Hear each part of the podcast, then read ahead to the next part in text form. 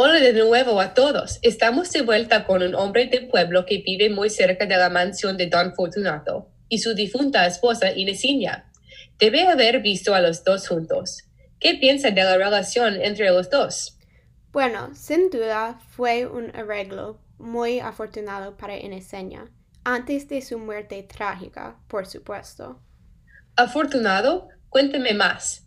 ¿Qué pasó dentro de las paredes de la casa magnífica del viejo Don Fortunato? No sé los detalles específicos de su relación con Inesenia, pero lo que sí sé, Inesenia tuvo mucha suerte de ser el objeto del deseo de Don Fortunato.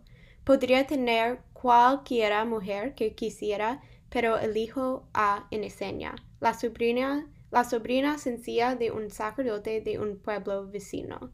Si no hubiera muerto, ella habría recibido una enorme suma de herencia.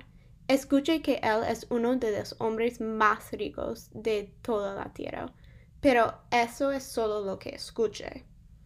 ¿Qué más ha oído? Sin duda, hay chismes sobre la relación extraña entre los dos, especialmente después de su muerte a una edad tan temprana. Tiene razón sobre la existencia de unos chismes, pero los chismes enfocan en, en un tema diferente, que se convirtiera en el próximo objeto del deseo de Don Fortunato. ¿Ya? ¿Otra esposa? Inesina apenas está en la tierra. Mm, si fueran de este pueblo, entendieras. Inesenia simplemente es, era otra mujer en la larga lista de las mujeres de Don Fortunato. ¿Está diciendo que todas las esposas de Don Fortunato han muerto antes del anciano que debe estar a mitad en la tumba?